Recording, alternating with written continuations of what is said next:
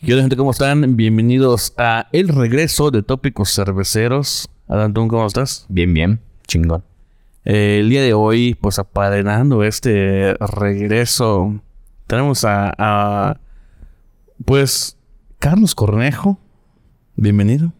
No, muchas gracias. Un este. ¿Cómo, cómo, te, ¿Cómo te podemos decir de manera general? Es un. ¿Eres diseñador? ¿De, de, de profesión qué eres? Ok. Eh, yo estudié la carrera de Mercadotecnia y Negocios Internacionales. Ok. Eh, pero, pues, justo estoy en un proceso de redefinir cómo presentarme porque es un poco complejo ya. Claro. Eh, porque la realidad es que me he estado diversificando muchas cosas. Entonces, creo que la manera más fácil que he encontrado hasta ahorita eh, es que me dedico a hacer colaboraciones de manera profesional. Ok. Es la base de lo que hago. Colaborador profesional. Colaborador Colaborador profesional. profesional. En diferentes aspectos, o sea, en diferentes proyectos, en diferentes empresas, en diferentes cosas. Pero a eso, a eso es lo que hago Yo, todo el yo te tenía aquí como creador de nombres. También, o sea, es parte de. O sea, es que, por ejemplo, las. O sea, el negocio principal que tengo, o la empresa principal que es Secret Name, que es un estudio enfocado en creación de nombres, eh, pues ya estoy en una, o sea, ya está el estudio en una etapa en la cual, pues sí me involucro algunos, en algunos proyectos porque, porque me gusta o porque sí me va a gustar hacer nombres, pero ya en muy pocos, o sea, ya, ya yo elijo cuáles proyectos, o, o pues muchas veces como proyectos muy particulares en los cuales me involucro. Eh, lo demás lo hace pues todo el equipo que está ya en el estudio, o sea, eh, son muy buenos, son muchísimo mejor que yo en muchas cosas, entonces pues ya ellos se encargan solitos de, de- de hacer todo, o sea, ya van viendo todo y, y obviamente sí revisan conmigo y hay cosas que, que pues sí puntualmente voy checando, pero trato con el cliente, este, las entregas, las revisiones, los calendarios, las todo ya son ellos solos. Eh, Tú te encargas nada más de la coordinación. Sí, o sea, obviamente yo me encargo ya de la, de la otra parte que es tanto el contenido como pues toda la parte de comunicación, como los eventos que hacemos, o sea, la parte de las comunidades, pero todo eso tiene que ver con pues un montón de colaboraciones que se van haciendo, o sea, los eventos siempre son en colaboración, eh, todo el contenido también siempre es en colaboración, o sea, todo lo que se hace alrededor siempre involucra una colaboración. Y una de mis cosas principales es eso, es ir en- encontrando nuevas personas que, que quieran colaborar. Y otra vez, hoy ya estoy en una etapa en la cual ya es al revés. O sea, al principio era, bueno, pues yo iba y, oigan, ¿quieren colaborar en algo? ¿Quieren hacer? Sí. Oye, que hoy ya es, pues me escriben todos los días personas que quieren colaborar en cosas. Entonces yo voy organizando el cómo. A veces me involucro directamente yo de que, ah, pues sí, podemos hacer esto, ¿no? Y a veces, pues no necesariamente es como nada más punto. Esta persona que quiere colaborar con esta otra persona que quiere colaborar. Y creo que juntos podrían hacer algo. Y, y pasa, ¿no? Y, y queda algo muy chido, pero yo ya no tuve que ver, yo nada más fue, ay, ve, Presento. los uní.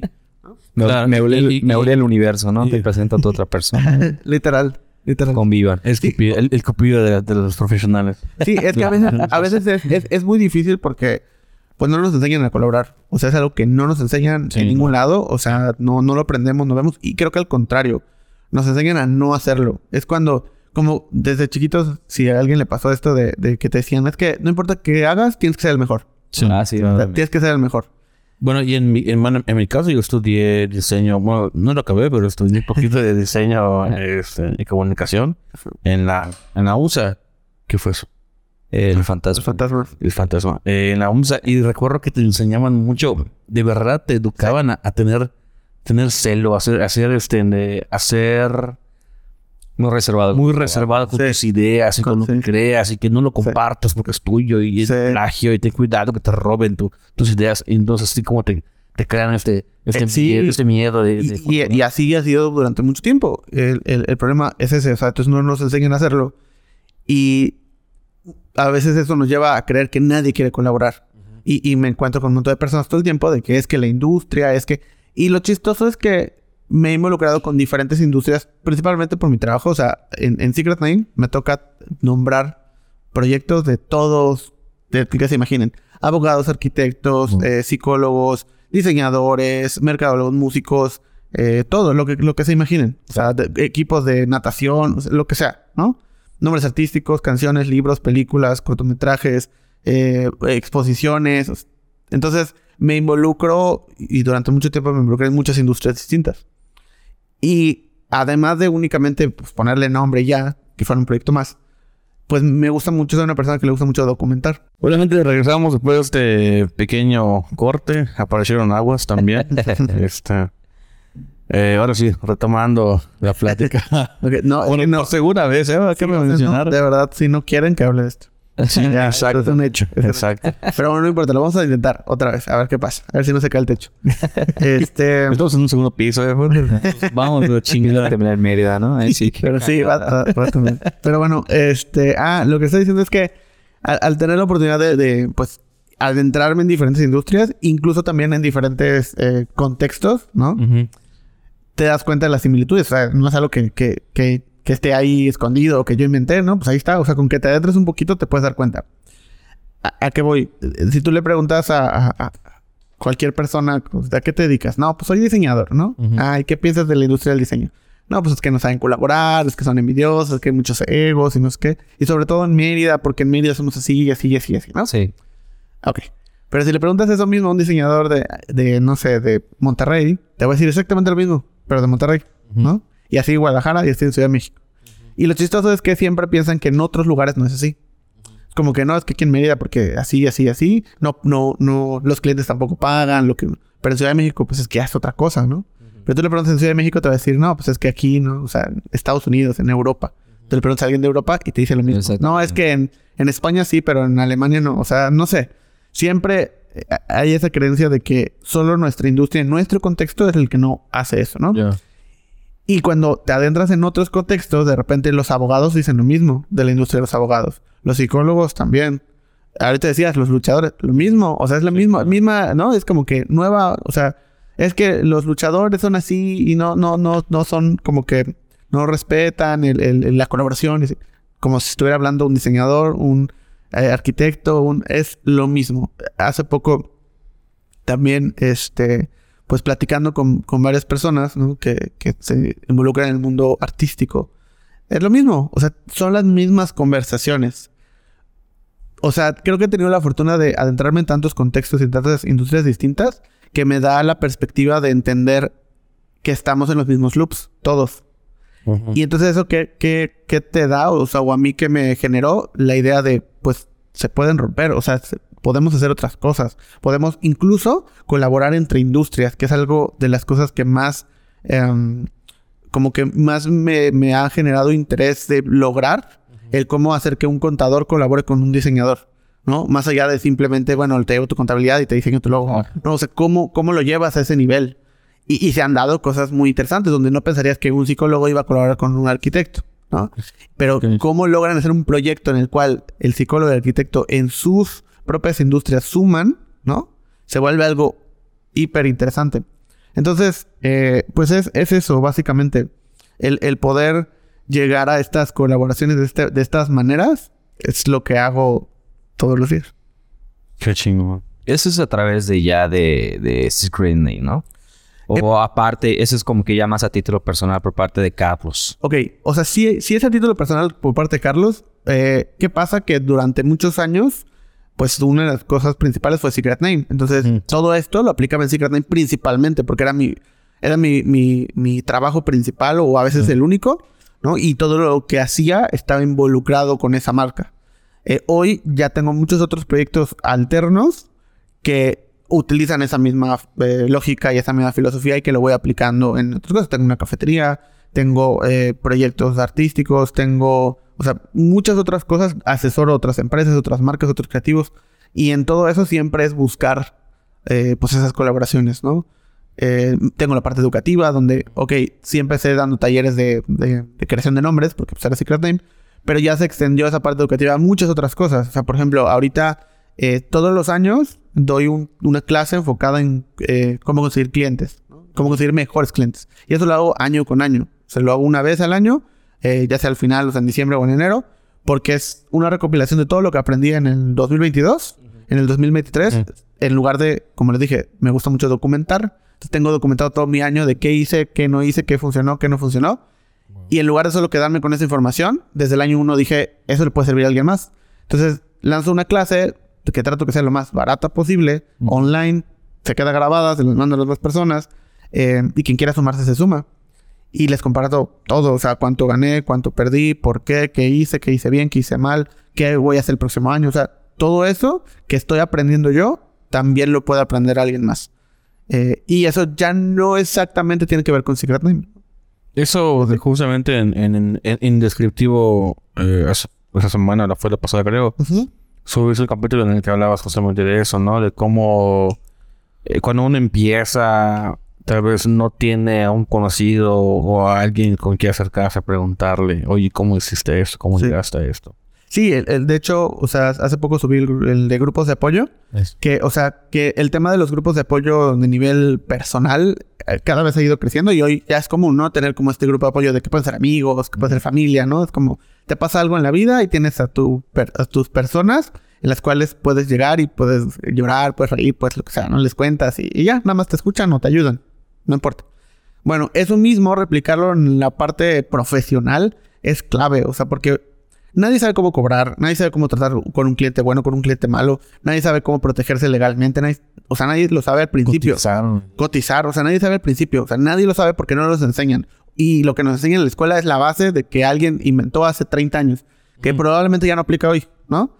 Eh, entonces, el, el- el aprenderlo, la única forma de hacerlo, uno, es trabajando en otro lugar, eh, entrar a hacer pues, prácticas profesionales o empezar a hacer esto. Eh, pero ahí hay dos grandes problemas. Uno, cada vez menos personas quieren entrar a trabajar a un, a un lugar fijo, ¿no? Sí. Casi todos quieren, desde la universidad o saliendo de la universidad, ya están trabajando de manera independiente y no quieren entrar a un lugar. Entonces, eso elimina la oportunidad de aprender de alguien más. Y dos, eh, muchas veces esas empresas no quieres, no quieren que aprendas eso. No quieren que aprendas cómo cobrar, no quieres que aprendan cuánto cobra la empresa por Sí, el trabajo que fuera de ellos. Sí, porque uno, no quieren que haya conflictos, entre comillas, de es que, o sea, me estás pagando tanto, pero tú cobras tanto, pero no. Sí. Y, y dos, que se vayan a robar un cliente o que pues sepan cómo funciona el negocio y luego pongan su empresa. O sea, tratar de evitar eso es lo que hace que bloqueen toda comunicación que sea eh, fuera de eso, ¿no? O sea, conozco empresas que, por ejemplo, no, por contrato no puedes trabajar de manera externa. Pero además todo lo que haces en esa empresa no lo puedes mostrar. Entonces dices, bueno, imagínate que trabajas tres años en esa empresa, no pudiste trabajar de manera externa. ¿no? Claro. Entonces solo tienes tu trabajo. Y no puedes usar nada de lo que hiciste ahí como parte de tu portafolio. Portafolio, exacto. Terminas tres años y no tienes nada. Entonces, No, Sales O sea, cero. sin, sin, sin haber trabajado. O sea, sin Ajá. O sea, es como si hubiera estado dormido. O sea, digamos, en, en tema comercial, porque profesionalmente, por supuesto, sabes un montón Ah, y sí, aprendiste aprendes. un montón. sí. Claro. Pero a nivel comercial, el cómo te vendes, no tienes nada. Es como si te hubieras dormido tres años. Y se me hace impresionante que, que existan empresas que todavía hagan eso. No, sin, sin embargo, yo conozco despachos de arquitectura en el que te, te, te educan a tu- crear tu... tu Sí, o sea, es que, es que es eso. O sea, es totalmente eso. Y, y a eso me refiero. O sea, hoy que que... cuentan y colaboran con Sí, o sea que hay empresas que no te quieren enseñar. Luego hay personas que ya no quieren entrar a empresas. ¿Cómo aprendes cómo cotizar? ¿Cómo aprendes cómo tratar con un cliente? ¿Cómo aprendes? No hay manera. Entonces, si no tienes un grupo de apoyo profesional al que le puedas preguntar, oye, me pasó esto, ¿no? ¿Qué hago? Y que te puedan dar opiniones, aunque sea, tal vez sepan lo mismo o menos que tú, pero por lo menos tienes puntos de vista al cual atacar, ¿no? O sea, es decir, ah, pues yo hubiera hecho esto, yo hubiera hecho... Y ya, pues sobre eso ves. Y lo más importante es que cuando lo haces, aprendes tú y aprende todo tu grupo de apoyo también. Sí. O sea, hice esto, me pasó esto. Ah, entonces los demás Exacto. generan también ese conocimiento bajo tu experiencia. Entonces, si somos nosotros tres, hace cuenta. Entonces, lo que te pase a ti, aprendes tú y aprendemos nosotros dos. Claro. Y lo que te pasa a ti, lo mismo. Entonces, tenemos triple conocimiento. Y eso es lo que realmente genera. además más er- en- enriquecedor a final de cuentas. Sí, totalmente. Exacto. Sí, y ese que, eso que mencionas es algo que en lo personal he estado viendo mucho últimamente. Tengo la fortuna de colaborar actualmente con tres, a- tres dos amigos más en un proyecto que es muy punto aparte. Yo soy comunicólogo, ¿no? Y es muy punto aparte. Uno de es contadora y el otro es un ingeniero. Ok. Y el, el ingeniero luego viene y me consulta cosas. Oye, fíjate que necesito alguien que me, que me, y me dirija en, en este concepto, ¿no? Por ejemplo, no sé, relaciones públicas. Sí. Güey, ¿cómo puedo llegar y abordar a una persona? ¿Qué es lo que tengo que hacer? ¿Cuál debe ser mi lenguaje corporal? Ese tipo de cuestiones, ¿no? Y, lo es- y el que me dice es que a mí se me complica demasiado. Porque yo, a mí, te, te pongo en un... Me ponen a presentar el proyecto en el que estoy trabajando y no hablo, o sea, no paro. Sí. Sí, hable y hable y hable y hable. Pero cuando alguien me pregunta más directamente y, o, o me intenta dar las gracias o, o simplemente me dice, oye, me gustó o se acerca conmigo, es como que me, me, causa Sí, conflicto. cuando se sale del guion. Ajá, porque, exacto, porque me salí del guion, porque ya, ya, ya no sé cómo reaccionar, ¿no? Y él es así como un, güey, pues a ti te veo un poquito más alivianado, ¿qué pedo? ¿Qué hago? Ajá. ¿No? Y así de, pues nada, nada más haces esto y lo otro y no sé qué. Y efectivamente, ¿no? Oye, Gomes, es- fíjate que me funcionó el, el consejo que me diste hace unos días de espontáneamente escribirle a tal persona. Y ahorita sabes que ella me está contemplando para otro proyecto, Sí. ¿no? Entonces le dije, güey, pues que está chingón. Y él luego de repente él me dice también, no, pues es que no te vayas por esta forma. Eh, si quieres empezar tu negocio, empiézalo desde, desde este, este este punto. Siéntate un día, agarra tu laptop y empieza a escribir todo. Entonces la forma en la que nos vamos enriqueciendo uno con nosotros es en lo personal, que ya me ha pasado y que me está pasando actualmente, está súper chingón. Pero es eso, ¿no? Tú tienes que romper esa barrera de decir, puta, y si le digo, me va a chingar la idea. Exacto. Y si le digo, eh, me, va, me va a tirar loco o simplemente no va a hacer caso a lo que yo quiero hacer, ¿no? E incluso este mismo proyecto como tal, o sea, como tópicos, porque lo que te comentaba fuera del aire, ¿no? Afuera del aire. Mío. O sea, porque eh, empezamos varios y se empezó a reducir el número, luego Sí, lo perdimos como un año completo, ¿no? Sí. Entre lo que si lo retomamos, si no lo retomamos, y ya muy punto y aparte un día hablé con Aguat y le dije, güey, ¿qué pedo? Sí. tenemos el equipo, tenemos las ganas. ¿Qué onda, no? O sea, yo, te- yo me estoy abriendo a compartirte de que, que realmente quiero regresar a hacer algo. Pues vamos a darle. Y hasta ahorita, pues ya llevamos bastantes capítulos. Nos besamos. Nos besamos, ¿sabes? Oye, bueno, ya nos, ya nos desviamos bastante del tema, ¿eh? Ya, ya entramos a otro tema que, que es no compitas las compitas.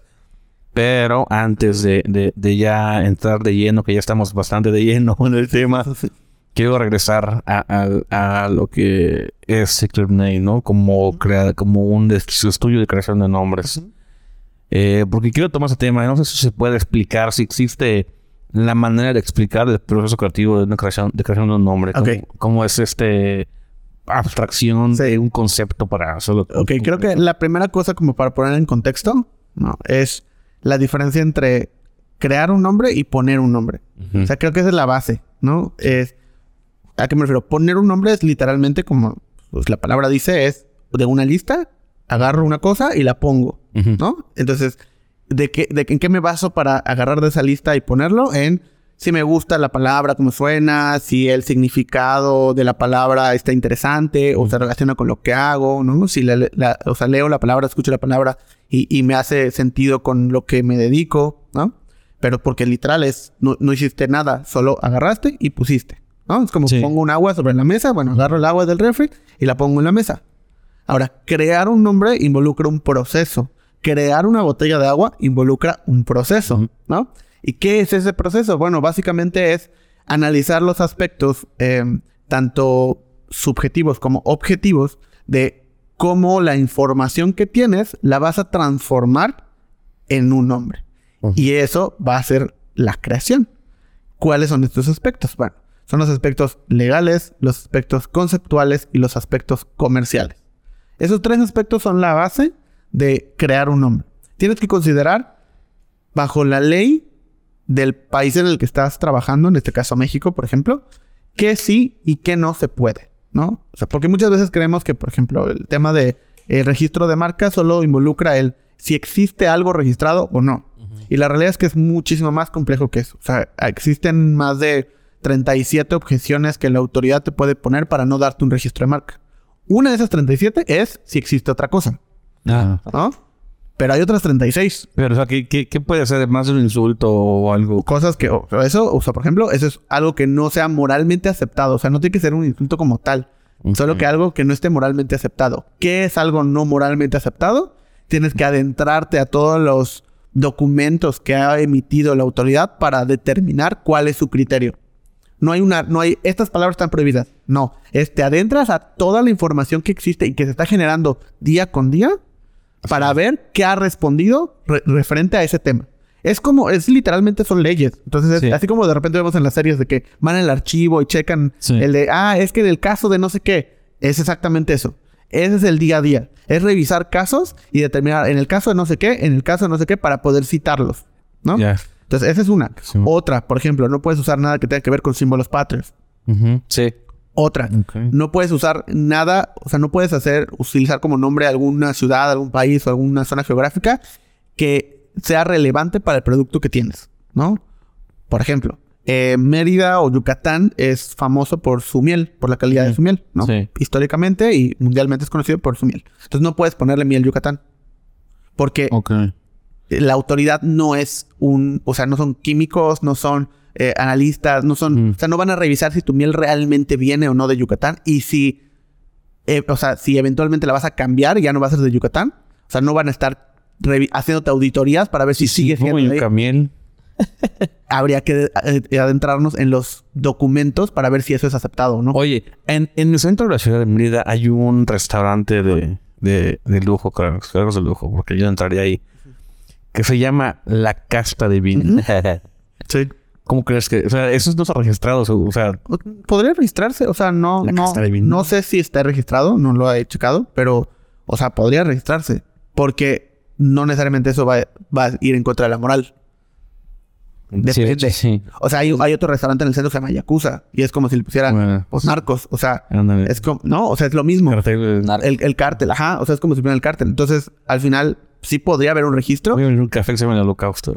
Exactamente. O sea, sería, sería eso. Esa es esa misma lógica. Entonces, con esa lógica, pero ¿cómo sabes si sí o si no? Te adentras a la plataforma, checas todos los documentos que hay, Mm. uno por uno, y entonces vas determinando, ah, pues esto sí, ah, pues esto no. Y si en algún momento te... te- porque la autoridad no te dice sí o no. Te dice, encontré este impedimento, contéstame. Entonces tú le tienes que contestar Ya. basado en otros documentos. Claro. Entonces tú citas ahora sí en el, en el, en el expediente tal dijiste esto. Entonces, por ende, para mí. Ajá, hace cinco años se Ajá, aprobó un nombre muy parecido. exactamente. concepto. Entonces, y, y de ahí por Terminas eso. apelando, ¿no? Sí, es una, es una apelación tal cual. Eh, pero es eso. Entonces, es el aspecto legal y es un tema y podremos estar horas aquí hablando de ese tema, ¿no? Incluso, o sea, siempre, siempre digo esto porque a veces no, no, no se dimensiona. O sea, lo importante que es. Eh, en, en- o sea, existe este formato que hace no muchos años empezó a popularizarse de las empresas unicornio. Que las empresas unicornio son las empresas que no cotizan en bolsa, que valen más de, creo que, un millón de dólares. Ujú. Algo así, ¿no?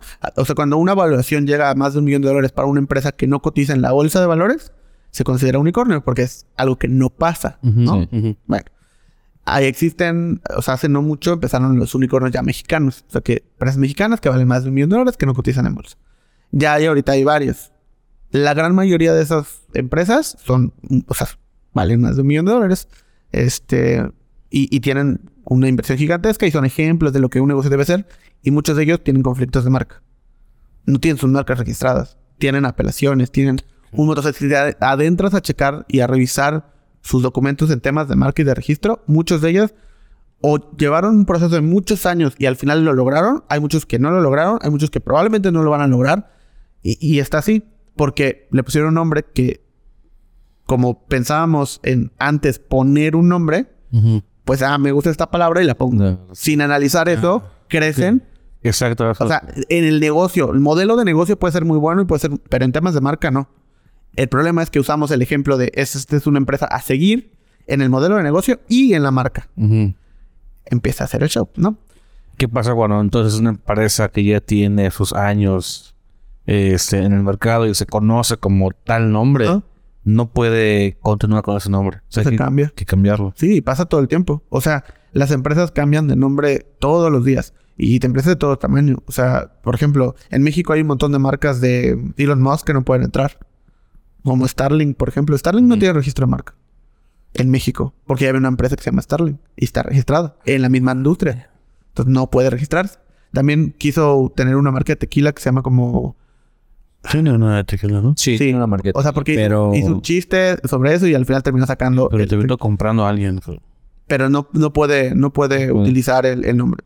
Eh, Porque además, eh, porque el tequila es- está, está, ¿cómo se llama? de denominación de origen. Es denominación de origen. Y este güey, pues no. O sea, así de que, güey, no, no puedes venir a vender tequila. Pero México compró. que No, le estás sí, haciendo en compró hacía y. Sí, pero la marca no la, no la pudo, no la pudo registrar porque era descriptiva. Y así, o sea, Sí, que era de un tequila como de... Que te costaba la botella como un putazo de lana. Porque Sí. antes era para ricos. Una sí, sí, sí, era, era, era un show. Pero o sea, hay un montón de, de ejemplos de, de mar- Por ejemplo, también ahorita la plataforma está eh, Stars. Hubo un conflicto muy grande entre eh, Star Plus, Stars, este, Disney Plus. O sea, porque existía, existía dos plataformas. Una que se llama Star Plus, que es de Disney, y otra que se llama Stars, con Z al final, que es de Lionsgate. Estuvieron, estuvieron, estuvieron en pleito, en pleito, en pleito, en pleito, hasta que Stars terminó cediendo y terminó siendo Lionsgate Plus. Bueno, hace muchos años iPhone tuvo, pero creo que... Apple tuvo, Sí. tuvo un problema, iPhone tuvo problemas, eh, hay, o sea, Burger King ha tenido problemas. La, la que- la marca que tú me digas a nivel internacional ha tenido problemas de registro de marca y pues se cambian el nombre. Y, y ya, ¿no? Entonces, ese es un tema que cuando solo pones un nombre, pues no lo consideras. Cuando estás creando, sí. Incluso hasta las hasta bandas. Hay muchos casos Sí. de bandas. Por ejemplo, hay una banda que se llama Ghost. Eh, que en Estados Unidos no puede, no se puede promocionar como Ghost. Porque ya existía otra. Y además estaba la película de la zona del amor. Ajá. Y lo único que hicieron fue literal se cambiaron a Ghost PC. O sea, Sí, o sea, le pasó a Avatar. No te voy a decir. le pasó a Avatar. Le pasó a Avatar. Y- El reggaetonero Niga, güey. Aquí era Niga. Sí, así es Niga, quiero. Sí, sí, sí, sí. Quiero Niga. Y no puede ir. No, cuando se fue a Estados Unidos no pudo entrar con ese nombre, güey, porque... Porque dañaba la moral. Porque atentaba con la Niga. Pues, eh, pues eso, o sea, ya no fue un tema de marca, pero fue un tema comercial, eh, que a eso iba. También, o sea, hablando de bandas, igual le pasó a, no sé si recuerdan que había una banda que se llama Dildo. Ah, Y sí. Terminó cambiando a DLD DLD. cuando firmó con, no me acuerdo si con Warner, con Sony. Es de, no, no puedes ir a hoy y presentarte como Dildo. o sea, ajá. Entonces se terminó cambiando a DLD y entonces ya podía salir en hoy, ¿no? Eh, pero eh, eh, a eso vamos con el aspecto comercial. Entonces tenemos que analizar comercialmente qué sí, qué no, qué te puede afectar, qué no te puede afectar. O sea, tal vez puedes, de- o sea, puedes, podrían dejarse el nombre de dildos y no iban a, eh, a firmar con una disquera que los iba a llevar a eso. O sea, que ellos querían ser indies y hacer, pues está bien. O sea, comercialmente tiene sentido, ¿no? Eh, entonces hay que analizar todo ese aspecto. O sea, también muchas veces creemos que porque el nombre le funcionó a una empresa, quiere decir que si pongo un nombre similar me va a funcionar a mí también. Y pues no, o sea, son condiciones muy específicas y que sería todo lo contrario. O sea, si ya tiene, si ya un- hay, existe una empresa con ese nombre, lo ideal es que tú hagas otra cosa, porque si no, pues te vas a ver igual. Ah. Eh, Oh, y, por ejemplo, ¿tú qué opinas de los de la tía Cagua? Hay O sea, como 30 mil.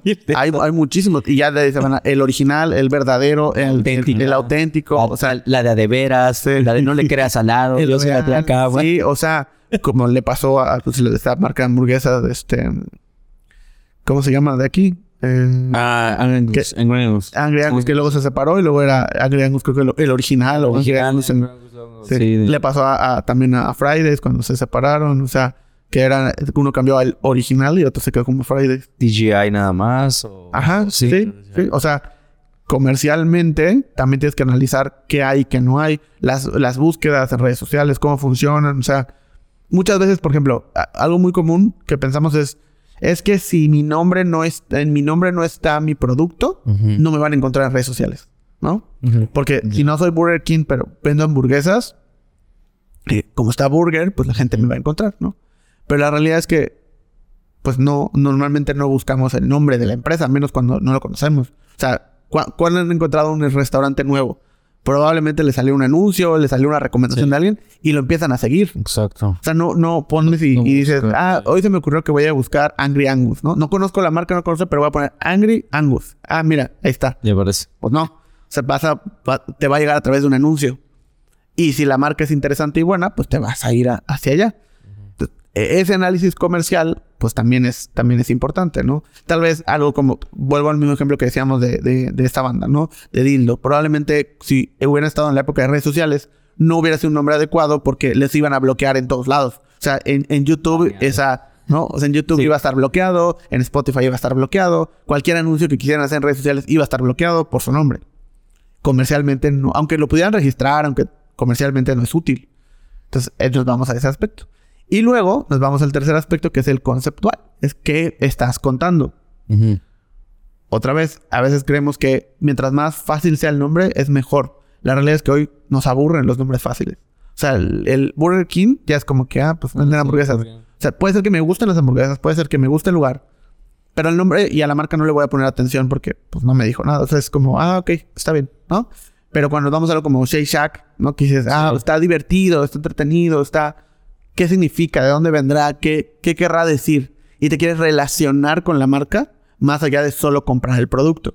Y que entonces compras la, la merch, luego compras, o sea, compras cosas que tienen que ver con la marca ya. O sea, es- te compras la gorra del lugar de hamburguesas. O sea, ya ni siquiera compras la hamburguesa, te compras la gorra. Pues ¿no? Ah, Porque tiene una historia interesante, porque tiene un personaje, porque tiene algo que decir. Y entonces es cuando la parte conceptual tiene un valor muy grande. En la pandemia sucedió mucho. Eh, pues obviamente todo cerró. Y los restaurantes que tenían marcas eh, como, digamos, comunes o tradicionales que solo te decían pues, que vendían, pues les fue mal, ¿no? Porque no podían vender nada las marcas que tenían un- una historia interesante, que tenían algo que decir, que tenían un branding, que tenían algo como... Pusieron a venderse playeras, gorras, tarjetas, stickers, lo que sea. Es como de... No podemos vender comida porque está cerrada la cocina, nadie puede venir a cocinar, pero tenemos gorras para mantenernos. O sea, compren una gorra. Pero tenían cómo hacerlo, ¿no? Porque tenían algo detrás, tenían esa historia detrás y entonces estaba padre. Y la gente lo compraba. Y ese fue un diferencial muy claro entre muchos lugares que cerraron para siempre y muchos lugares que sí siguieron existiendo. Porque a través de, de- de- de esa historia, de esa parte conceptual, se, se mantuvieron, ¿no? Y, y que es lo, lo interesante. Y es lo que también te protege un poco de, si queremos verlo así, de cuando... Porque cuando pones un producto moderno, innovador, lo que quieras, obviamente va a haber alguien que al lado de ti va a poner el mismo. Eso pasa siempre. La única manera de protegerte de eso es crear una marca buena. Porque si solo tienes un producto bueno, ese te lo van a copiar súper fácil. La marca es muy difícil de copiar. Y más cuando tienes una historia muy buena que contar. Todos sabemos qué significa McDonald's, Burger King y Cars Jr. O sea, las marcas sabemos qué representa cada una para nosotros. Y puede ser que me gusta más eh, McDonald's, pero eventualmente compraré un Cars Jr. Y conozco la marca y sé que, o sea, y- y encuentro una diferencia entre uno y otro a pesar de que los tres venden hamburguesas. Ese es el punto. Entonces, cuando te dedicas a crear nombres, analizas esos tres aspectos, el conceptual, el comercial y el legal, y llegas a un resultado que te dice, ok, legalmente lo que es más seguro es hacer esto. Comercialmente lo que nos puede ser más útil es esto. Y conceptualmente la historia que podemos contar es esta. Unimos estos tres puntos y nos da un resultado. Y ese resultado es el nombre. Entonces, básicamente es el día a día. O sea, ese es en el aspecto en el que quieras literal abarcar todo. Sí. Porque luego, así, pues seamos sinceros, ¿no? O sea, luego de repente, voy a poner mi negocio. Ah, sí, ¿qué nombre me gustaría? Náhuatl, a la verga. Porque soy náhuatl. Abres tu cuenta. Ahí ya estuvo. Tu fanpage de Facebook y ya estuvo. Ya estuvo. ya tienes una industria.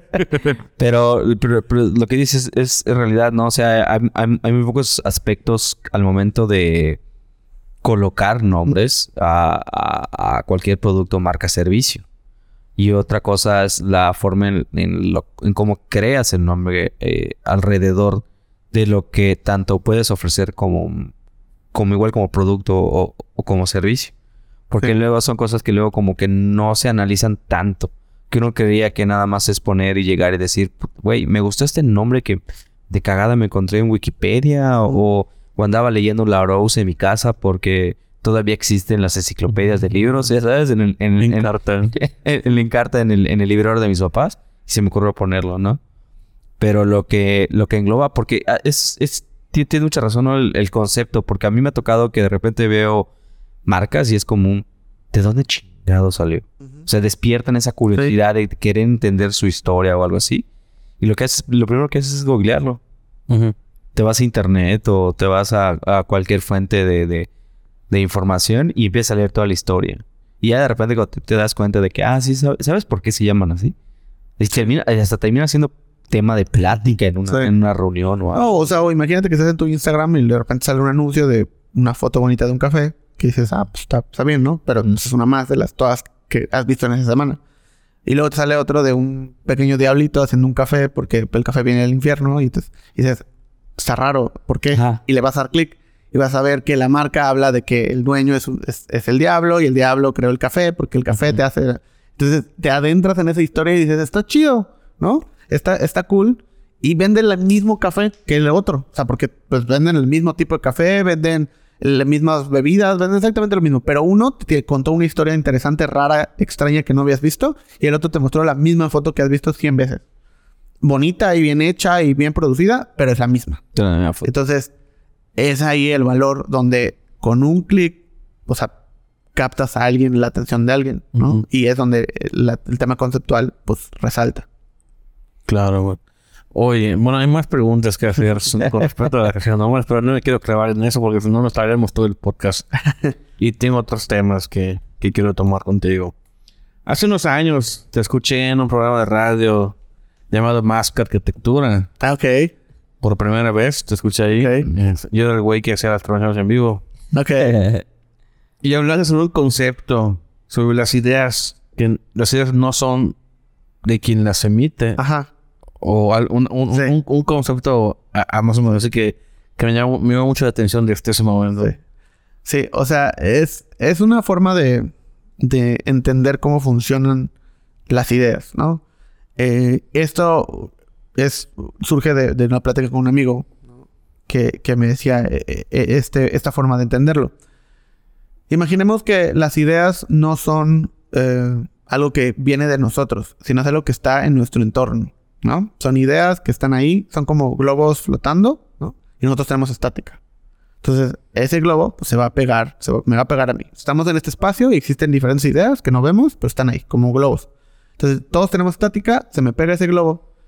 Pero no porque esa habilidad se me pegue quiere decir que la voy a desarrollar. Porque no tengo la habilidad, la capacidad, porque no es de mi interés, porque no, no generó nada. ¿Qué va a pasar? Esa idea se va a despegar y se va a pegar contigo. Y tú sí conectas con esa idea porque tienes ese interés, porque tienes esos recursos, porque tienes las condiciones para que esa idea suceda. Entonces, ese globo, digamos, revienta y se queda contigo y tú desarrollas esa idea. ¿Esa idea es tuya? No, estaba. La pude haber hecho yo.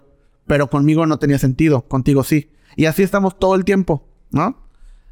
¿Qué pasa entonces? Que estas ideas están flotando y son de quien la aprovecha. ¿Esto que nos lleva? A entender que nadie me puede robar una idea porque de entrada ni siquiera es mía. O sea, a mí me tocó desarrollarla. Yo tuve la fortuna de estar en el espacio correcto donde esa idea se me pegó. Tuvo sentido con lo que en ese momento en mi cabeza estaba presente. Y entonces hizo un clic y la pude desarrollar. Pero esa misma idea le pudo pegar a alguien más. Y lo hace. O sea, porque es, es hay miles de historias donde a dos personas totalmente alejadas que no se conocen, que incluso están en contextos diferentes, se le ocurre exactamente la misma cosa. ¿no?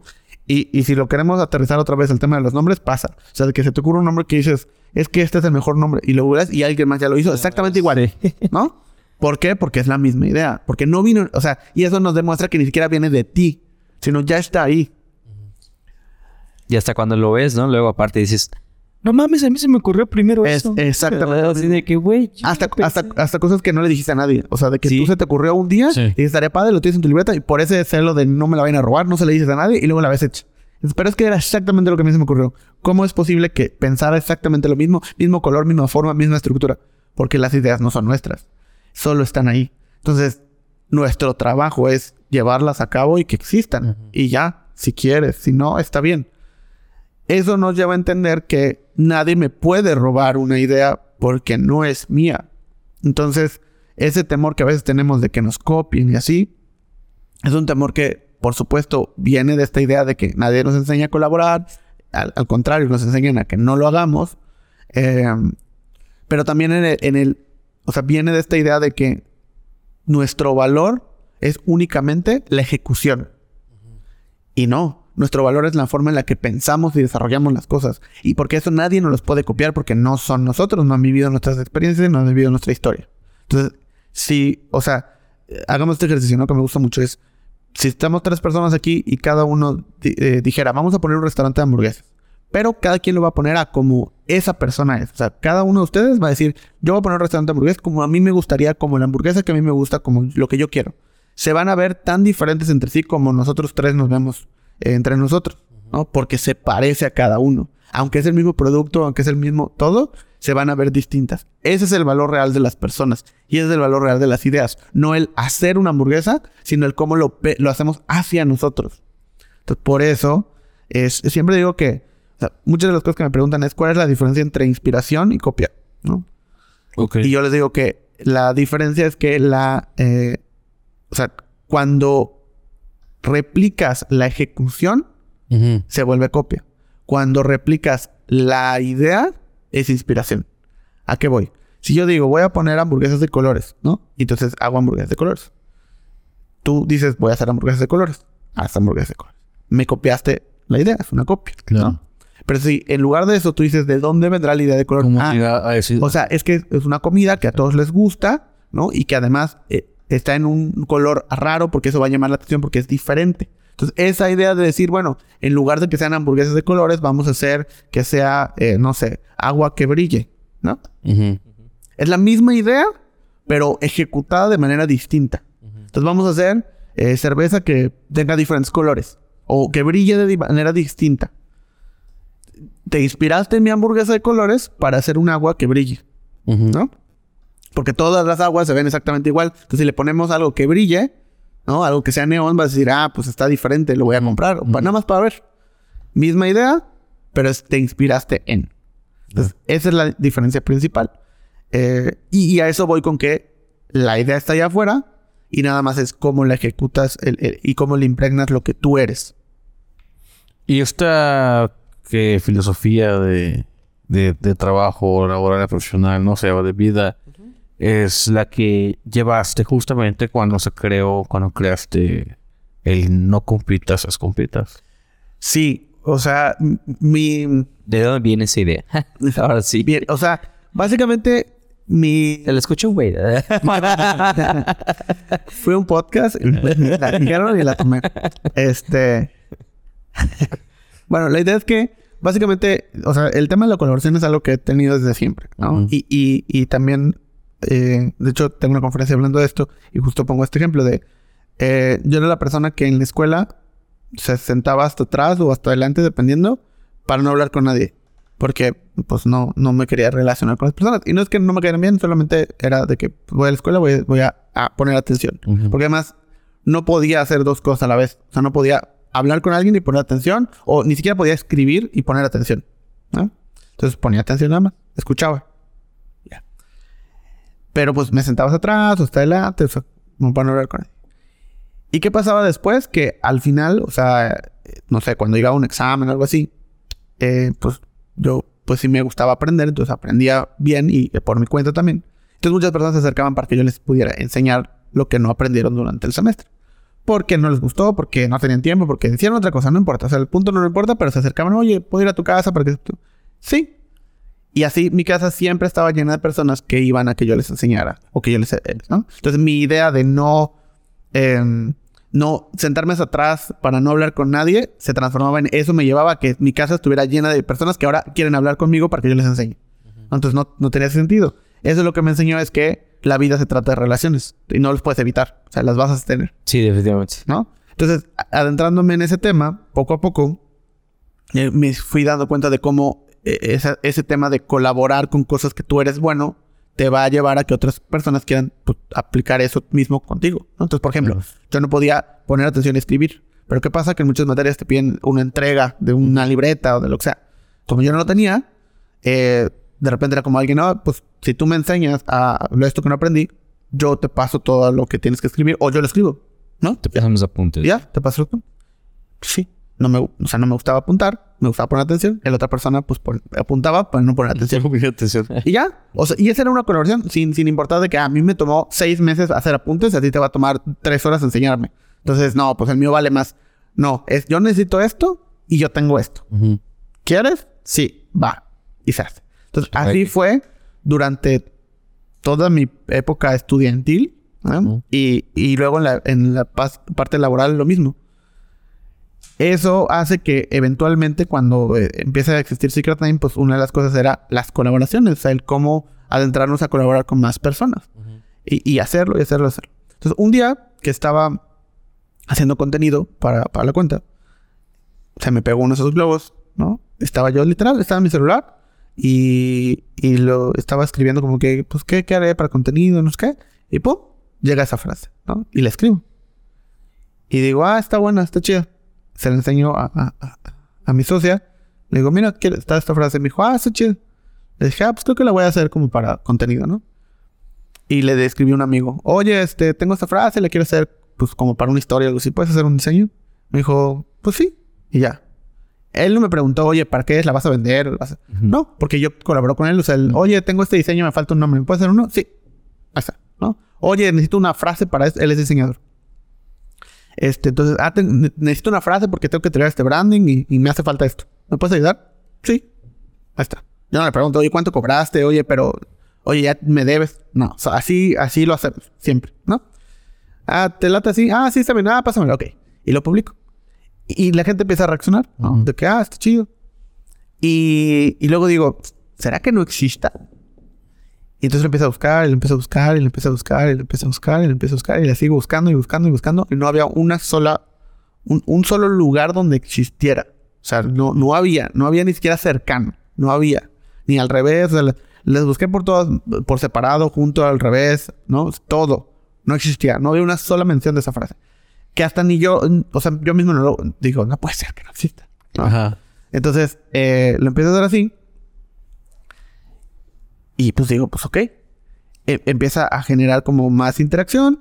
Eh, y lo que pasa después es que eh, pasan un par de días y me empiezan a llegar mensajes tanto en el Instagram de Secret Name como a mi WhatsApp, así, de que alguien había hecho una playera con la frase y la había pues puesto en venta y luego la había, este, había hasta pautado, ¿no? De, que compren esta nueva playera. Entonces me llegaban mensajes de que, ay, qué chido que hicieron playeras, ¿no? O, ay, qué chido que colaboraron con ellos. O, y otros de que, oye, ya viste que te están copiando, ¿no? y digo, ah, pues ok.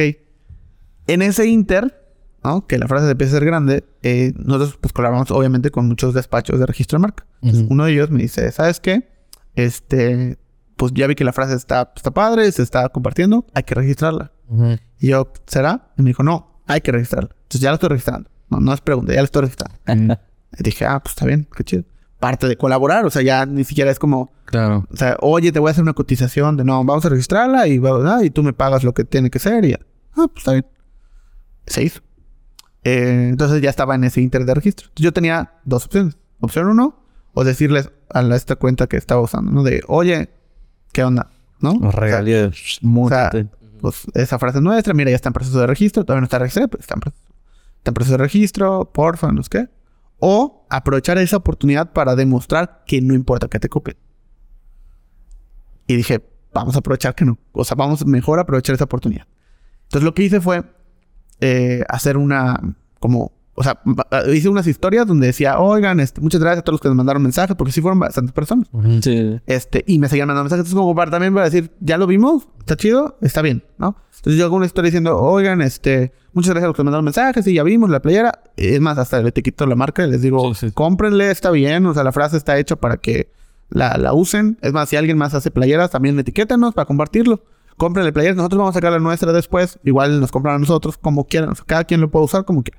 Es más, vamos a hacer una dinámica. Hagan la frase, quien quiera, a su estilo, como sea, súbalo a, su, a un post y nos etiquete. De aquí a un mes, no sé, dos semanas, no me acuerdo cuánto tiempo era, ¿no? Supongamos dos semanas. A terminar las dos semanas vamos a hacer un random y vamos a, al que gane, pues le vamos a regalar pues, lo que podíamos, un curso, un proyecto naming, lo que tuviéramos, ¿no? O sea, como que yo dije, ah, pues, lo que sea, lo que podamos regalar. Porque así. Y es ahí donde explotó. O sea, en esa convocatoria fue cuando fue, o sea, tanto que hasta el día de hoy, o sea, hoy todavía en la mañana me mandaron una etiqueta otra vez de que alguien la está usando, ¿no? O sea, de que la vieron en carteles, en campañas de gobierno, en festivales, en, o sea, de repente, igual esto lo cuento mucho, de que me mandan un, un video a las 3 de la mañana donde un neón de un bar, creo que está en Tijuana, no estoy seguro, pero hay un bar que tiene un neón que dice no comienzas comitas. Ah, es común que de repente me mandan historias o etiquetan de que, ay, mira. Oye, mira, hasta acá llegaste. Yo, yo, vi, yo vi un conferencista que, que está... Un conferencista que lo usa. De repente me mandan de bardas en Colombia, en Bogotá, así, este, pues que hay una, ¿no? De no alguien hizo una ilustración. Eh, y así, o sea, en, varios países, en varios contextos, en varias cosas. Tanto que eso, estoy hablando que fue 2020. 2023, tres años después, sigue, o sea, me siguen etiquetando diariamente, por lo menos una vez de alguien que lo usó, de alguien que repitió, o sea, que volvió a compartirlo. De repente empiezan a, ver como seguidores o muchas menciones de cierto país y es porque algún influencer o alguna campaña de gobierno o algo usó la frase. Entonces empieza a ver como todo eso, ¿no? Y es que además como que llegó en el momento más exacto ideal. Sí. Porque es una frase que explota en pandemia. Sí. Cuando todo el mundo estaba buscando pues ese apoyo. Porque pues la neta sí, no, mu- mucha gente, sino es que todas las personas se vieron en situaciones muy, muy extremas o muy, este, que les afectó no solamente en el aspecto eh, social, sino hasta mental, ¿no? Sí. Entonces, encontrar eh, este refugio en frases como no compitas, haz compitas de pues no estoy solo. O sea, hay, hay, hay otra banda que, que pues tal vez sí la está pasando un poco mal o que simplemente está buscando cómo rescatarnos entre nosotros mismos por, por toda esta cuestión, ¿no? De, de, de, pues de la pandemia como tal, ¿no? Y yo en la persona, por ejemplo, cuando lo vi dije, oye, está súper chido porque lo que te mencionas hace rato, ¿no? Muchos negocios luego se vieron afectados Sí. y era así como... Y ahí es cuando empecé a ver muchas colaboraciones. Así de que puta, el Doña Chonita de la esquina que está a punto de cerrar. Doña Chonita decía, puta, pues la neta, eh, no hay pedo. eh, no se tiene que quedar aquí parados, nomás dame su dirección y voy a empezar a salir a repartir en bicicleta. O si hay alguien que pueda echarme la mano a venir aquí a mi casa eh, y con su bicicleta llevarme cierto número de pedidos, no hay pedo, yo invito a la cena. O, Sí. o le doy tanta lana o algo así. Y, y- y- y- se empezó a generar estas colaboraciones, ¿no? De manera casi espontánea con el, la simple idea de querer subsistir y está chingón porque a partir de ahí luego es común. Bueno, ¿y, y qué más podemos hacer para poder seguir pues lo que inspira creciendo juntos, ¿no? Porque incluso hasta nosotros nos, nos, no- no- nos pasó lo, lo que te comentaba igual hace rato, ¿no? O sea, hemos tenido la fortuna, la enorme fortuna, yo creo, de poder contar aquí en, en este espacio con gente como Fer, como Fercho, como José Miguel Taco, como Chango Perros, que así de que hicimos, den las chelas, güey. Sí. Y hagamos, y hagámonos compas. Por ejemplo, ¿tú, tú, cre- tú creerías que este güey de Fernando de Vox Tubero, no sé si lo ubicas, que es al que es básicamente el mismo, el mismo tipo de contenido, no es lo mismo, pero es más o menos. ¿Tú creerías que un youtuber grande de Yucatán no te compartiría sus secretos o lo que ha vivido o sus experiencias para que tú también hagas lo mismo? Porque pues, uno somos un mercado muy chiquito y pues el, el, el, el tener competencia pues está cabrón, ¿no? Porque es, es compartir ese pequeño pastel que se llama Mérida ya con, con más gente. Pero ese güey es todo lo contrario, ese güey le encanta colaborar. Es que, eh, y, y- y otra cosa importante cuando me adentré más a, a- a investigar, a documentar, a todo, fue, eh, o sea, entender cómo funcionaba, el, porque eh, lo que les decía hace rato, o sea, te vas a diferentes industrias, diferentes contextos y tienen las mismas ideas, ¿no? De que no, es que no quieren colaborar, es que no. Y digo, pero, o sea, ¿cómo sea, ¿realmente será verdad esa premisa? O sea, literal me puse ese punto, ¿no? ¿Será real esa premisa? Y luego empecé a encontrar a, a- a dos industrias, que son de industrias principales, que demuestran perfectamente que la colaboración es el camino más rápido a crecer. O sea, es, es- es un hecho, ¿no? Que es la industria de la creación de contenido, específicamente YouTube, y la industria de la música, ¿no? O sea, la industria de la música y la industria de la creación de contenido o de YouTube, vamos a cerrarlo en YouTube. O sea, la industria de la música y la industria de YouTube son la muestra clara de que en esas industrias es colaborar un... O sea, es de cajón. O sea, lo tienes que hacer. Sí o sí. Te guste o no te guste, pero lo tienes que hacer. Y esa es la manera de llegar, ¿no? O sea, el artista que me digan, su artista favorito, probablemente lo conocieron porque colaboró con alguien más. Sí. Entonces, a partir de alguien que ya seguían, colaboraron con él, dijo, dijeron, ah, pues está chido, y lo siguieron. Mm. Empezaron. O sea, Bad Bunny es Bad Bunny porque empezó colaborando. ¿no? Y colaboró En el con rap todos. Mucho, ¿no? En el rap fue mucho. Sí, en, en- o sea, en, en- en- en YouTube lo mismo. O sea, la única manera de realmente ser, o sea, de, de empezar a generar una comunidad era a través de que salías en el video de alguien más Ujú. colaborando y entonces la gente te seguía y entonces hacías ya tu contenido y luego colaboras con otros y con otros y con otros y con otros y con otros. Y era un tema de, ah, ¿saben qué? Este, yo hago un contenido de unboxing y yo hago contenido de cocina. Ah, pues ven. Coci- en mi canal hacemos un video de cocina, cocinamos algo y luego vamos a tu canal y hacemos uno de unboxing. O sea, Sí. además te adaptaban al contenido de los demás. No es como que, ah, no, yo solo hago unboxing. Entonces, si quieres, hacemos un unboxing de la caja del, del pastel, ¿no? Y, o yo solo cocino. Ah, pues vamos a hacer un unboxing de una caja para hacer sushi. No, era, tú cocinas, va, cocinamos juntos. Tú haces unboxing, va, hacemos un unboxing juntos. Fin. O sea, cada uno se adapta al contenido de los demás. Este, y, y hacen, y, y ni siquiera era un tema de, ah, pero yo pongo esto y tú. No. Era colaboración sencilla, ¿no? Con la música, pues es un poco, eh, pues obligado por las disqueras. Pero al final es eso, es colaboración. Entonces, ¿por qué si ahí es un ejemplo tan claro de- en una industria tan masiva que la colaboración es la clave? ¿Por qué no se replican en otras industrias? O sea. ¿por qué no es un diseñador colaborando con otro, un arquitecto colaborando con otro, un... y van a llegar a puntos mucho más grandes? O sea, es, es simplemente analizándolo es lógica, Claro. pero no se ve así. Y es cuando entonces me doy cuenta que el problema principal es que no nos enseñan a colaborar y no hay una manera de aprender a colaborar. Es muy difícil. Y fue cuando entonces decido empezar a adentrarme en cómo mostrarle a la gente que colaborar es el camino. Y paso uno, eh, mostrarles cómo hacerlo. ¿no? Exacto. Y ponerlo en práctica todos los días. O sea, siempre, siempre digo que, o sea, esta filosofía que es el no compitas, compitas, que, que es una filosofía personal, sí, pero también de negocio, o sea, principalmente de negocio, la pongo en práctica todos los días en todos los proyectos que hago. O sea, literalmente es porque me gustaría encontrar el punto en el que no funcione. O sea, decir, ok, aquí es donde no funciona, ¿qué puedo hacer? Ha funcionado las mil veces que lo he hecho. Cada vez que lo hago funciona y funciona de una manera en la que ni siquiera yo me imagino. O sea, llega a un nivel que, que, no, que no tiene sentido. Eh, eh, hace ratito hablamos. Me estoy haciendo temas, perdóname. No, no, te voy- te a decir porque vamos a resumir que se raga O sea, con esto. A- Hace ratito, este, hablabas de, de- de ese proyecto que tengo de escritos para compartir, Ujú. ¿no? Que básicamente se trata de esto. Yo un día dije, oye, quiero escribir un poco más, quiero practicar un poco más, este, pero también quiero, pues, tener un espacio donde, pues, compartir lo que escribo o hacer algo más allá de mis redes sociales. Yo tengo una cafetería, te digo, ah, pues igual en mi cafetería hago alguna sesión o algo así. Pero digo, bueno, primero voy a empezar a escribir y a practicar. Digo, y si involucro a más personas así, pues ah, digo, oye, voy a hacer, voy a hacer esto, voy a empezar a escribir. ¿Alguien quiere? Y hago un video de, oigan, estoy buscando a gente que escriba porque sí, o sea, no profesionales o lo que quieran. Y me escriben cientos de personas, o sea, literalmente fueron cientos de personas. O sea, quiero poner en contexto que mi cuenta de Instagram tiene 2.000 seguidores, un poquito más. O no es una cuenta gigante, no es una cuenta ni siquiera mediana, ¿sabes? Una cuenta pequeña. Y me llegaron, sí, creo que nunca me habían llegado tantos mensajes a mi cuenta personal. Preguntando y preguntando y preguntando. y preguntando. Ya, pues les doy, ah, pues, pues voy a hacer un grupo de escritura, vamos a hacer esto, vamos a hacer esto. Y la idea es llegar a presentarlo en algún lugar, ¿no? Eventualmente. Ah, hago un grupo de WhatsApp, se empiezan a sumar más gente, empieza a participar y des- un mes, un poquito más después, es la semana de cuando estamos grabando esto el fin de semana pasado, tuvimos la primera presentación y eh, estuvo, o sea, se hizo cada vez más grande, fue muchísima gente, participó muchísima gente.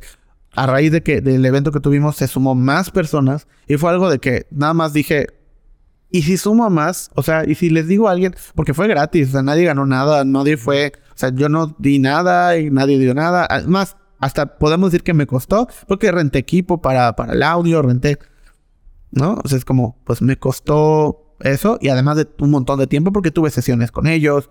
Eh, estoy, o sea, viendo otras personas que se acercaron también para dar talleres y ver cómo se pueden hacer y, y se fue haciendo una comunidad tan grande que el evento pues fue a mucha gente y ahorita hay cada vez más gente sumándose y oye, pues, todos los días me he dedicado a contestar mensajes de que me quiero sumar, ¿cómo le hago? Oye, yo hago esto, oye, yo puedo dar un taller gratis, oye, yo quiero participar en esto y de que decidí un día nada más voy a poner en, a- o sea, quiero escribir. Ahora, ¿Qué más? ¿qué hago? Voy a poner en práctica otra vez esta filosofía de no compitas, compitas, voy a sumar a más personas. A ver qué pasa. Se hace gigante. Y esto, esto es cada mes, ¿no? Estas. Sí, o sea, la idea es que sea cada mes. eh, vamos a tener, o sea, en febrero, por ejemplo, ya tenemos programadas como tres actividades dif- diferentes. Porque gente se sumó y dijo, oye, está padre, quiero dar un taller de esto, ¿lo puedo dar? Le dije, pues sí, o sea, va a ser, ¿cómo va a ser? ¿Pagado o gratis? No, gratis. Ah, perfecto. Chingón. Está bien. Y que se sumen todos los que quieran. Eventualmente habrá talleres pagados, probablemente, pero ya de ahí se sumó otra persona que también quiera otro taller gratis. Ujú. Luego de ahí a per- personas que, de, oye, yo tengo un espacio, lo puedo donar. O sea, oye, yo tengo esto. ¿No? Se va, Ujú. se va haciendo cada vez más. Hasta que el, hasta el que me retó la bocina fue como de que, oye, está muy chido el evento. A ver qué podemos hacer. Y yo, pues sí, está bien. O sea, Claro. es esa misma filosofía, ponerla en práctica y eso lo hace, pues, que, que funcione muchísimo mejor. Oye, y ya para cerrar, eh, dijiste que no hay un lugar en donde se aprenda a, a colaborar. Pues no es un lugar, es un cassette. Sí. Eh, pues bueno, el, el, el año pasado, que me pues todo el año estuve adentrándome cada vez más preparando eh, este tema de las colaboraciones.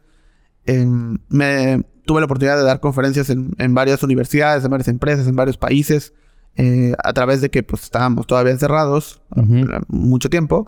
Eh, pues el hacerlo online pues fue muy, muy, hizo que se expandiera muchísimo más. Entonces también tuve la oportunidad de, sin viajar tanto, poder llegar a Argentina, Costa Rica, Bolivia, eh, Paraguay, este, obviamente pues muchos lugares de México eh, y, dar una conferencia enfocada en esta filosofía, ¿no? Lanzamos ya la convocatoria y la conferencia presencial. Tuvimos ya eventos en Morelia, en Guadalajara, en Ciudad de México, en Mérida en último semestre del año. Este año que viene vamos a estar en más ciudades. Pero parte de lo que se hizo o de lo que aprendí en el año pasado, lo plasmé en un manual. En un manual que te enseña cómo colaborar. Que es la base y es lo principal y, nadie nos enseña. Entonces quise ser el primero que te enseñe a hacer eso de una manera práctica, fácil y sencilla. Mi manera de mostrarlo fue a través de experimentar con formatos de audio y se transformó en un audiolibro. Es un audiolibro que yo escribí, produje, em, narré, ¿no? O sea, eh, yo lo, es totalmente independiente. Obviamente con el apoyo de muchas otras personas que colaboraron conmigo y quisieran colaborar conmigo, pero es una publicación independiente completamente. Eh, el formato de, de, audio descargable digital está en la página web de Secret Name, secretname.mx. Él lo puede descargar, desde el año pasado está ahí. Lo pueden descargar, muchas personas ya lo hicieron, se les agradezco muchísimo. Este, pero mi intención para este año era tenerlo en un formato físico, ¿no? Que pues el reto fue cómo poner un audiolibro, ¿no? En un formato físico. Claro. Adentrándome, llego a esto que estoy presentando este año, que es eh, pues este cassette, ¿no? Que está aquí, que pueden ver. Este cassette eh, es un funcionan, o sea, que tienen un reproductor de cassette. Sí. Lo pueden usar. O sea, está grabado en la cinta. Sí, está grabado. O sea, está grabado en la cinta. O sea, está, tal cual grabado en la cinta, se lo puedes usar. O sea, de hecho, este es el que tengo abierto, que es el de muestra. Este, ese es el que utilizo. Y es el que hicimos la sesión y todo, y ahí está. Obviamente, cuando compras el cassette, viene dentro este cupón que pues tiene un código y ese código lo que hace es que pues lo puedes descargar de manera digital. Ah, Ya lo puedes tener. Hay que blurarlo. ya lo tienes en, en, el... No, no te preocupes. Ya, ya, debe estar... Ya debe estar... Ya se utilizó esto. Ah, ok.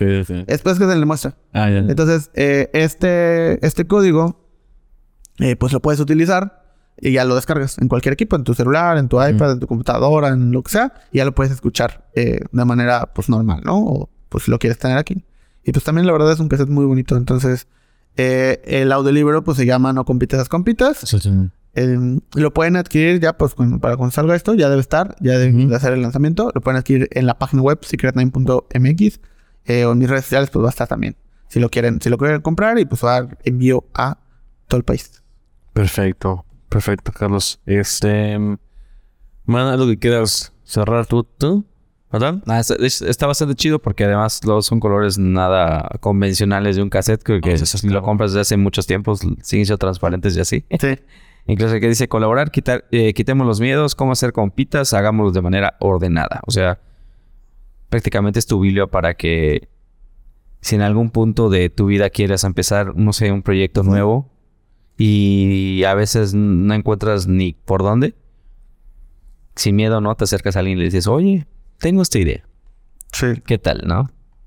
La neta es que sí está muy, muy interesante y la neta con todo lo que hemos platicado ahorita es sin duda creo que una filosofía muy, muy buena. Si no es que mucho de lo que igual hemos tratado de, de, implementar acá porque siempre estamos tratando de colaborar no solamente con nosotros a través de nuestras ideas que intentamos hablarlo aquí en tópicos, sino con otros o con otras personas que incluso ni siquiera son creadores de contenido y, que luego gracias a esto dicen, ah, qué chingón. Les les, les, ¿no? Y de hecho, un, claro ejemplo, ¿no? De lo que, que, que comentaste hace ratito, ¿no? Como de YouTube, que ya se puede ver que realmente es algo que colaborar es algo que te puede ayudar demasiado, incluso en la plataforma de Instagram. Antes, este solamente subías, no sé, ah, me pagaron esta publicidad eh, por parte de tal persona o de tal empresa. y nada más lo mencionabas en, en, en tus comentarios y así, y ahorita ya puedes literal, te salen los dos perfiles en, Ajá. en, en, Sí. ah, en una sola publicación, ¿no? Sí. No- sé por qué te lo hicieron con, con los chicos de, de Okini y es como, ah, cabrón. Y o sea, y ahí te das cuenta Sí, que yo, los dos- yo, yo sé que voy a hacer eso. Sí, lo- sí. Sí, sí, sí, pero eso es algo que hasta hace poquito no se podía, ¿no? Entonces, creo que esta filosofía en lo personal de no compitas, haz compitas, yo creo que no solamente tiene para largo, tiene para un chingo Para toda la vida. Sí, o sea, y es que es algo que vemos en las marcas. O sea, hoy en día las colaboraciones son, o sea, el, el formato tanto lo vemos que ya no es solamente, bueno, la marca de tenis colaborando con Michael Jordan, ¿no? Sino es eh, tenis colaborando con otra marca de tenis, ¿no? O sea, Sí. eh, otras industrias colaborando entre, entre sí, eh, donde ya las colaboraciones ¿no? son, son, son la clave. O sea, ahorita, por ejemplo, hay una tendencia grande de, de- de Starbucks que sacó una colaboración con Stanley, que son unos eh, termos. Entonces, los termos de Starbucks ahora son Stanley, o sea, sacaron esa colaboración. Y es una locura, o sea, se acabaron, ya no hay ningún lado. Las a los Crocs Eh, con la colaboración del 7-Eleven. Ah, exacto, o sea, hay... hay Y dices, ¿en qué momento? Ajá. ¿En qué momento un supermercado, ajá, un- una cadena de, de estilo Oxxo, pero de Estados Unidos va a sacar unas sandalias de una marca ya establecida? Sí. ¿A qué pedo? ¿En qué momento? Sí, o sea, es algo que ya sucede todo el tiempo y que, que llama la atención porque no sucedía antes, pero cada vez va a ser ya el, el- el común, ¿no? Hoy hasta las televisoras que antes era como que jamás van, ya sí. hacen transmisiones juntos. Entre ellos, sí. O sea, las, o sea, las, los em, de deportes también hacen transmisiones juntos. O sea, ya se vuelve un tema de, ok, ya encontramos que colaborar es la forma más rápida de crecer, pues vamos a hacerlo, ¿no? Exacto. Y ya. Pues bien, Carlos, muchas gracias por No, gracias a todos por compartirnos parte de toda tu este todo lo que has aprendido con, con los años. ¿Le llevas? De, ¿Sí, sí que cuánto lleva de, de estar creado? Eh, Secret Time lleva tres años. Vamos a cumplir cuatro dentro de muy poco, pero llevamos tres años de, de- de existir como estudio. tu carrera en esto entonces son Eh, como diez años, 10 años. más o menos, sí, como diez años. Qué chingón, Carlos. Pues gente, este, gracias por, por vernos. Este, Redes sociales. Estamos en, bueno, no sé, bueno, tus redes sociales. Pues sí. O sea, Sí, o sea, bueno, a mí me pueden encontrar como Carlos R. Cornejo en Instagram eh, y Secret Name MX en pues, todas las plataformas que quieran. Eh, igual en, en YouTube, ¿no? Con el, con el podcast, ahí lo pueden checar. la página es secretname.mx. Punto MX. Sí, también ahí está. el libro. Ahí está el audiolibro, está el podcast también ahí. Y pues, Hay bueno, hay merch, hay merch. Sí, ahí hay merch. Nosotros estamos en tópicos, eh, en Instagram como tópicos.meet, en Facebook como tópicos.meet. Todos tópicos.medio ahorita. Sí, bueno, y TikTok también como, no, TikTok, Ah, TikTok no sé, ese tú como lo top- manejas. no, y como tópicos. Como tópicos. Se llama Israel Baileno. Bueno, gente, muchas gracias por estar, por escucharnos, por vernos. Y pues denle like, suscríbanse al canal de YouTube. Eh, comenten, igual ahí si quieren ustedes colaborar, ya sea que con, con, con Carlos o con nosotros, estamos igual abiertos a colaboraciones. Nos vamos a colaborar. Y pues eso es todo. Nos Gracias a estamos viendo para la próxima. Muchas gracias. Salud. Dos. Bye.